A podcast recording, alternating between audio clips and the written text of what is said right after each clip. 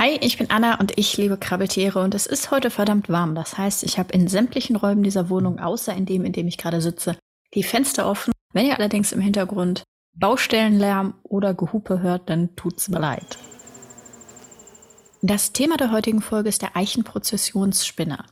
Sind das große haarige Ungeheuer oder flauschige Raupen mit schlechtem Marketingmanagement? Das wollte ich herausfinden und habe mich deshalb an die Recherche gemacht. Der Eichenprozessionsspinner ist ein Nachtfalter aus der Familie der Zahnspinner. Die heißen wohl so, da viele Arten eine zahnförmige Ausbuchtung an den Flügeln haben, wo ich jetzt vermute, dass sie der Tarnung dient. Der Eichenprozessionsspinner legt seine Eier auf Eichen ab und die Raupen bewegen sich dann in Prozessionen.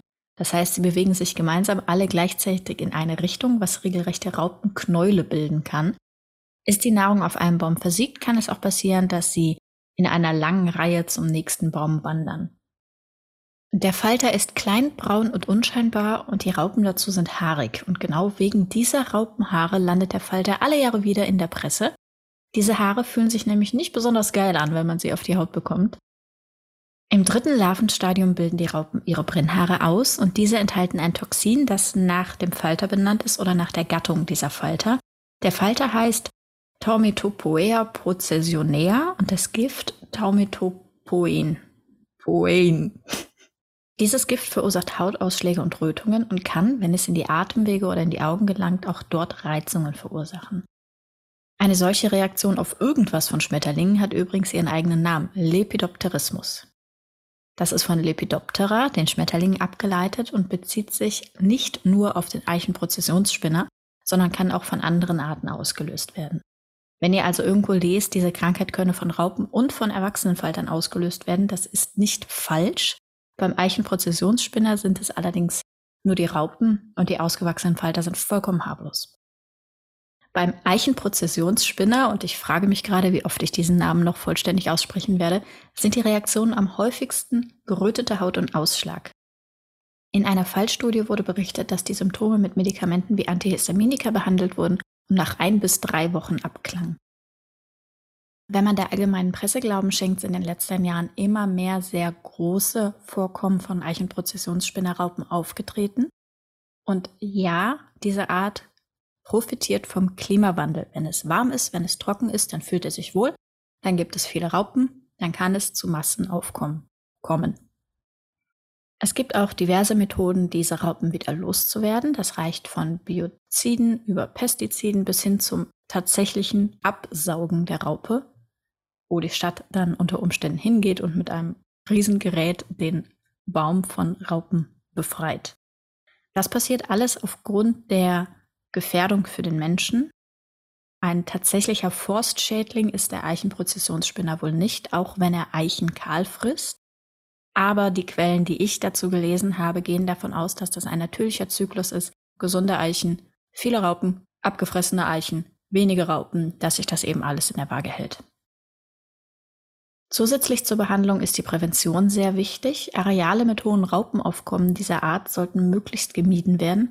Oder es empfiehlt sich, ungeschützte Hautareale zu bedecken, mit langen Ärmeln, langen Hosen, einem Schal oder einer Maske. Okay, jetzt habe ich Schal gesagt. Von welcher Jahreszeit sprechen wir denn überhaupt? Die Raupen schlüpfen je nach Temperatur Anfang April oder Anfang Mai aus ihren Eiern. Sie durchlaufen sechs Larvenstadien, die jeweils circa zehn Tage dauern. Da sie ab dem dritten Larvenstadium die Haare bilden, heißt, dass sie circa einen Monat nach Schlupf die Brennhaare entwickeln. Dann sind wir dann auf jeden Fall im Sommer. Die Raupen bilden außerdem Gespinste und treten in größerer Stückzahl auf. Es kann also sein, dass die Haare noch in den Bäumen vorhanden sind, wenn die Raupen sich längst weiterentwickelt haben. Ab Ende Juni verpuppen sie sich und im August schlüpfen dann die fertigen Falter.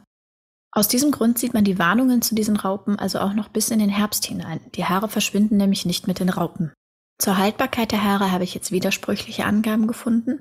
Manche Quellen nennen sie hitzebeständig und andere empfehlen das Waschen von Kleidung nach Kontakt mit den Raupen ab 60 Grad. Ab 60 Grad soll also das Gift zerstört werden, das aus Eiweißen besteht und die gehen dann kaputt. Wenn letzteres stimmt, müsste ja die pralle Sonne im Hochsommer auch ausreichen, um punktuell die nötigen Temperaturen zu schaffen, oder nicht? Hierzu habe ich tatsächlich, wie heiß wird es punktuell in der prallen Sonne gegoogelt und keine zufriedenstellende Antwort gefunden. Von 40 bis 70 Grad war alles dabei. Also zusammenfassend. Ja, die Haare dieser Raupen verursachen Ausschläge. Ja, Einatmen der Haare ist unter Umständen auch nicht besonders cool. Nein, allergische Reaktionen können nicht ausgeschlossen werden.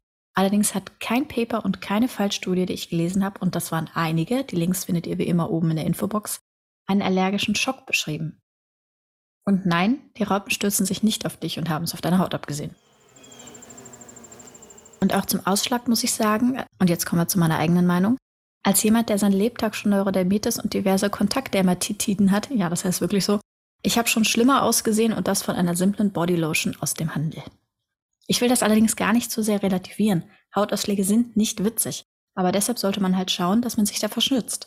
Du gehst ja auch nicht mit nackten Armen in die Sonne und wenn du dich verbrennst, brüllst du rum und willst, dass die Sonne aufgesaugt wird. Genauso sollte man Gebiete mit dem Eichenprozessionsspinner nicht ohne entsprechend lange Kleidung betreten. Und eine FFP2-Maske haben wir sicherlich alle noch zu Hause rumfliegen. Wenn allerdings der Baum vor deiner Haustüre extrem viele dieser Raupen beherbergt, dann kann ich schon verstehen, dass man sich davon nicht einschränken lassen will. Dann würde auch ich eine schonende Entfernung, das heißt ohne Pestizide, befürworten. Aber in Parks, in Grünanlagen, gerade in Stadtgebieten sind das oft der einzige Rückzugsort für diverse Wildtiere geworden und vor allen Dingen an Waldrändern oder in Waldgebieten. Geh halt woanders joggen, vor allen Dingen, wenn du empfindliche Haut hast. Und nochmal, das kommt von mir. Wie ich hier gerade sitze, habe ich eine hübsche Quaddel auf dem rechten Oberarm, weil ich an irgendeine Pflanze gekommen bin und mein Oberschenkel ist beleidigt wegen der Naht meiner Leggings. Ich gehe also nicht davon aus, eine Begegnung mit dem Eichenprozessionsspinner glimpflich zu überstehen, aber vielleicht ist auch das gerade der Grund, warum ich das alles so entspannt sehe. Mir juckt halt ständig irgendwas. Naja, anyways, ich möchte einfach dazu plädieren, daran zu denken, dass dieser Planet nicht uns gehört und dass wir unsere Lebensräume mit anderen teilen müssen. Die Links zu meinen Quellen findet ihr wie immer auf krabbeltiertalk.de. Der Podcast ist auf Instagram ebenfalls als Krabbeltiertalk zu finden. Wenn du irgendwas anders siehst oder was ergänzen möchtest, können wir das gerne auf sachlicher Ebene diskutieren. Dafür steht mein Mailfach und auch meine DMs immer offen. Ich bin Anna. Mich findet ihr auf Instagram als Anjo Illustration oder ihr schreibt mir über das Profil vom Podcast direkt. Wenn ich allerdings Worte wie widerlich oder ekelhaft lese in Bezug auf ein Lebewesen, mit dem wir uns diesen Planeten teilen, dann bin ich ganz schnell raus aus der Diskussion. Also dann, seid lieb zueinander. Bis dahin, Tüdelü.